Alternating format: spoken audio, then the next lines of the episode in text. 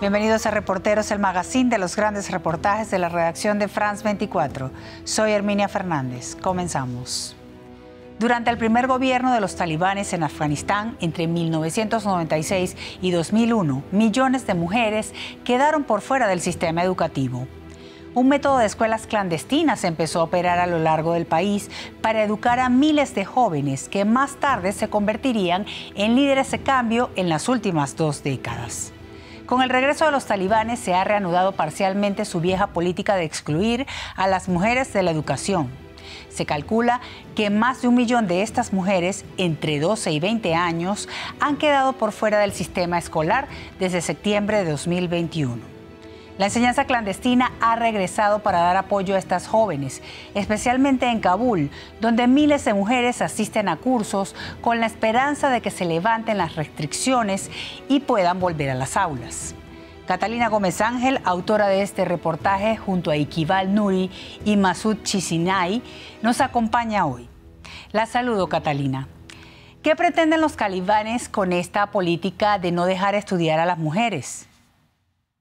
Hay varias teorías. Primero, demuestra la gran división que tienen ellos. Algunas activistas dicen que incluso esta es una estrategia para diversificarla o llamar la atención de la comunidad internacional que, viene presionando porque estas eh, mujeres puedan, vuelvan a las aulas para ellos poder eh, aumentar la presión contra el resto de la población sin que realmente eh, se preste atención en, otros, en otros campos.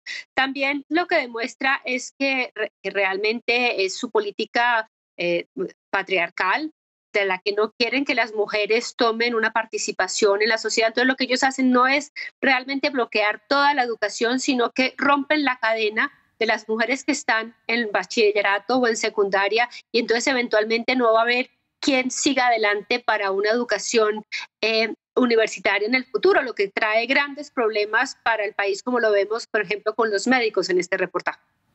Ya volvemos contigo, Catalina. Aquí la historia.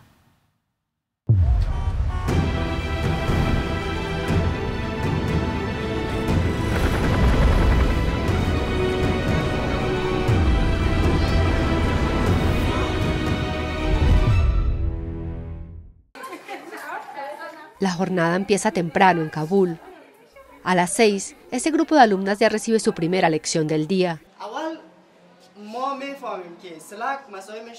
Todas son estudiantes de secundaria excluidas del sistema educativo por los talibanes. Este instituto privado es uno de los tantos centros que desafían la orden del gobierno y les dan clases de manera clandestina, con el objetivo de no dejar morir su sueño de llegar a la universidad.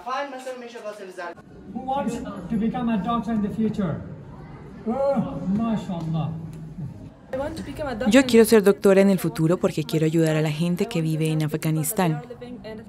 Quiero trabajar en hospitales y trabajar por toda la gente de Afganistán. El tiempo juega en su contra. A las 8 tienen que dejar las aulas para dar espacio a los hombres, pero sobre todo no despertar sospechas entre las autoridades que hasta ahora miran hacia otro lado. Si los talibanes no nos dejan estudiar en los colegios, no hay problema. Podemos estudiar en muchos centros. Podemos estudiar por nuestra cuenta. Podemos estudiar con libros muchas clases de libros.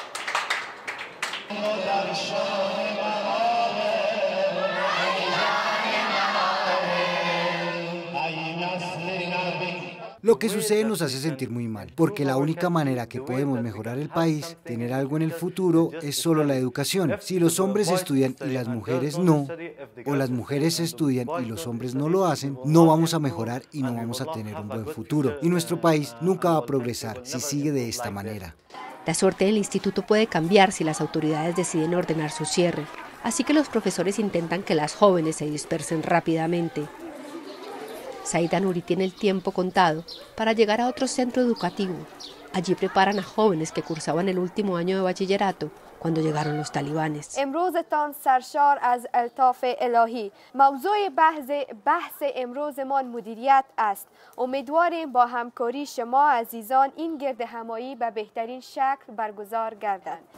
El primer día que vinieron los talibanes yo iba al colegio cubierta con chador y muchas esperanzas. Después de dos años de cuarentena estaba feliz en el colegio, pero al llegar nos dijeron que no estaba abierto, que estaba prohibido para nosotros. Así que ese fue el día más negro de mi vida. Iba al colegio llena de sueños que luego quedaron arruinados. Más de un millón de jóvenes entre 12 y 18 años no pueden regresar al colegio. Estas jornadas tienen como objetivo darles motivación. Al principio fue muy difícil para nosotros manejar esta situación porque a pesar de que vinieron al centro y se unieron a las clases, estaban deprimidas, no tenían ninguna esperanza, perdieron todo lo que las motivaba en su vida. Así que empezamos a trabajar con ellas, tenemos un equipo. Nuestras colegas trabajan con ellas regularmente con el objetivo de cambiar sus ideas y manera de pensar. Y ahora puede ver la cara de estas jóvenes cómo son optimistas sobre el futuro, cómo quieren ser alguien en el futuro. Yalda era profesora de inglés en la universidad hasta la llegada de los talibanes. Al igual que sucedió con la mayoría de mujeres en Afganistán, perdió su trabajo. Después de un par de meses encerrada en su casa, decidió unirse a programas que ayudaron a las mujeres, especialmente a jóvenes, a las que los talibanes habían dejado sin educación, sin otra opción en su vida más que casarse. Mi objetivo siempre ha sido ser doctora y nunca voy a abandonarlo. No voy a dejar que los cambios a mi alrededor afecten mi manera de pensar. Lo único que quiero es servir a mi comunidad, no importa si es una república o un emirato islámico. Debo perseguir mis sueños. El objetivo de este centro es que este grupo de alumnas pueda continuar sus estudios superiores. Este año el gobierno talibán ha hecho una excepción y permite que las mujeres que ya cursaban el último grado se presenten al concurso o el examen de acceso a la universidad. Tenemos mucha suerte de que encontramos la manera de seguir nuestra educación en este centro.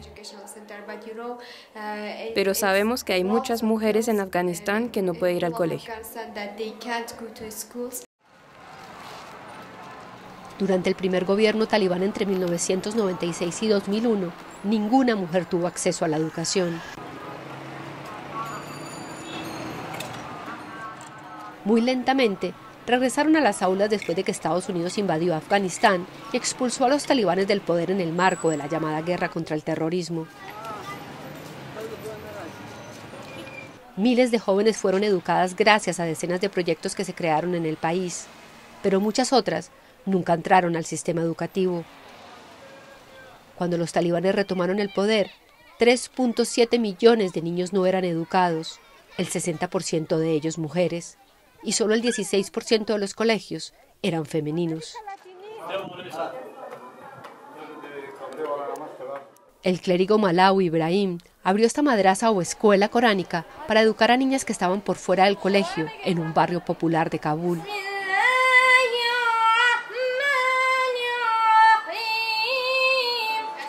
Su estrategia para convencer a los padres fue combinar la educación formal con la enseñanza religiosa que es extremadamente importante para millones de familias en Afganistán. Malawi Ibrahim aprendió el valor de la educación de su madre.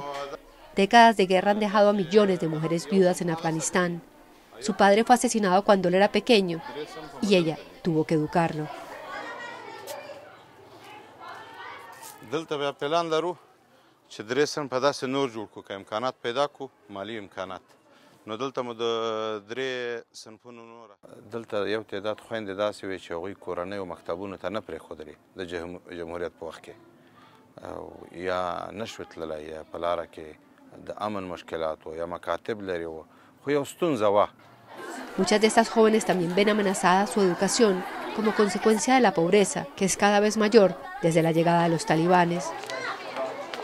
Las Naciones Unidas consideran que el 95% de la población pasa hambre.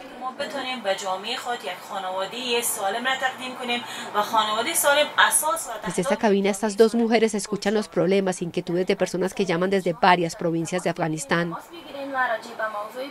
Hacen parte del equipo de Radio Begun, un proyecto independiente destinado a dar apoyo a las mujeres y que fue puesto en marcha cinco meses antes de la llegada de los talibanes.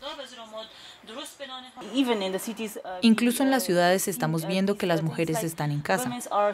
No pueden salir ni por su trabajo ni por sus estudios. Incluso las niñas, las adolescentes están en casa y esto no es bueno por su salud mental. Tratamos de darles coraje y decirles que no están solas.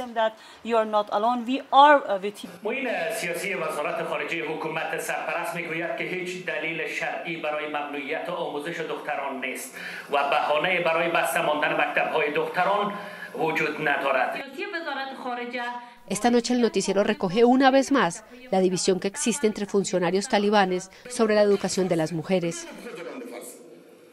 Si bien hay un sector que apoya su regreso a las aulas, incluido decenas de líderes religiosos en las provincias, el ala más radical a la que pertenece el ministro de la Prevención del Pecado y la Promoción de la Virtud la rechaza.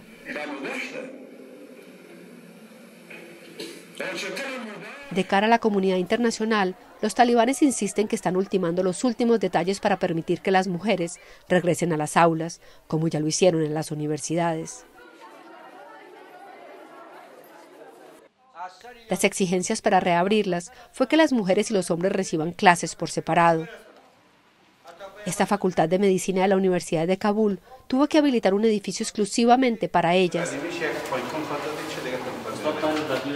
Afganistán necesita al menos 3.000 doctores al año y cientos de mujeres estudiantes sueñan con serlo. Esto lo entiende bien el doctor Fasal, que fue nombrado director de la Facultad de Medicina hace pocos meses. Uh, si no tenemos educación primaria para las mujeres en Afganistán, no podrán seguir su camino hacia la educación superior en el campo de la medicina. Y esto es un gran reto para nosotros actualmente. Ojalá que este asunto sea solucionado en el futuro cercano.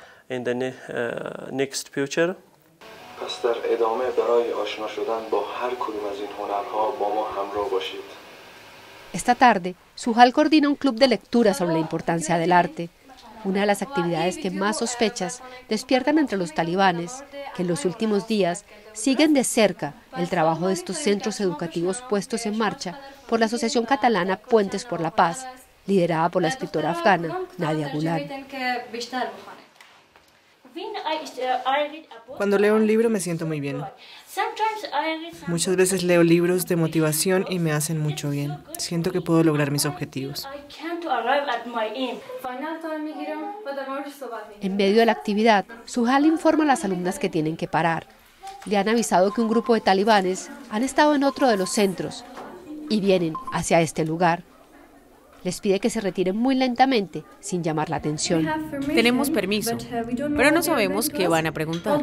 Estamos haciendo la actividad correcta. No tenemos miedo de nuestras actividades, pero tenemos miedo por la seguridad de las chicas.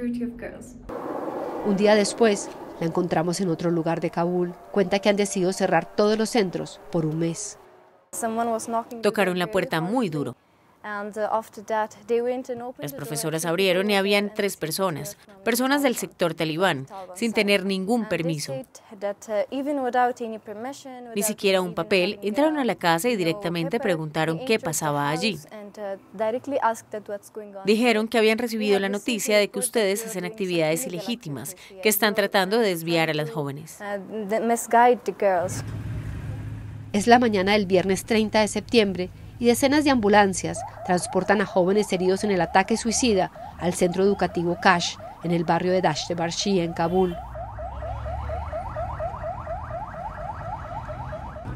A las afueras de los hospitales reina la angustia.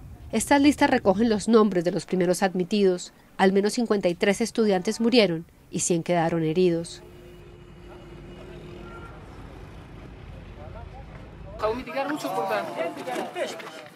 Horas más tarde los cuerpos empiezan a llegar al cementerio.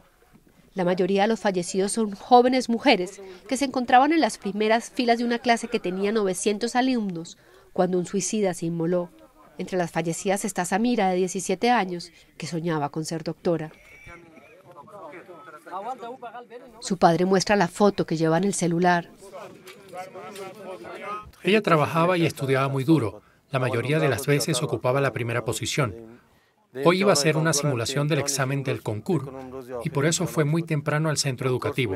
Puedo decir que era una gran estudiante. Algunas veces estudiaba hasta las 12 o 1 de la mañana.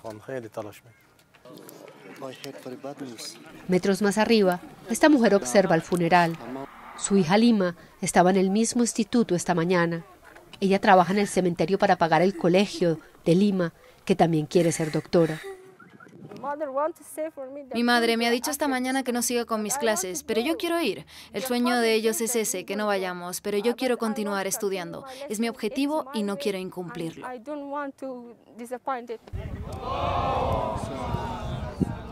Este nuevo gobierno talibán ha cerrado las clases para las jóvenes adolescentes, pero no la fortaleza de miles de ellas que no parecen dispuestas a dejarse vencer. Estamos de vuelta con Catalina. En el reportaje vemos la pasión de las jóvenes por estudiar. ¿Cuánto puede durar este impulso y qué efecto tiene la presión de la comunidad internacional? Es, realmente eh, impresionante ver eh, esa, necesidad y esa pasión y ese eh, entendimiento de estas jóvenes, especialmente en Kabul, donde estuvimos por la necesidad de estudiar y estudiar a alto nivel. Eh, la mayoría quieren ser doctoras, como lo vimos, o aspirar a altas carreras. Y realmente eh, también sus familias en ese sentido han cambiado en los últimos años y las están apoyando. Sin embargo, por ejemplo, eh, atentados como ese que presenciamos al final del, del, reportaje hacen que cada vez más familias tengan temor de dejarlas asistir a estos centros educativos y obviamente cada vez son más de estas mujeres que las van sacando de este sistema, ya sea por temor o porque piensan sus familias que no tiene ningún sentido de que ellas lo sigan intentando si eventualmente no van a poder llegar a la universidad. Gracias, Catalina. Hasta aquí, reporteros de la semana. Recuerde que para sintonizar esta y las emisiones anteriores puede visitar nuestro sitio web france24.com. Hasta la próxima.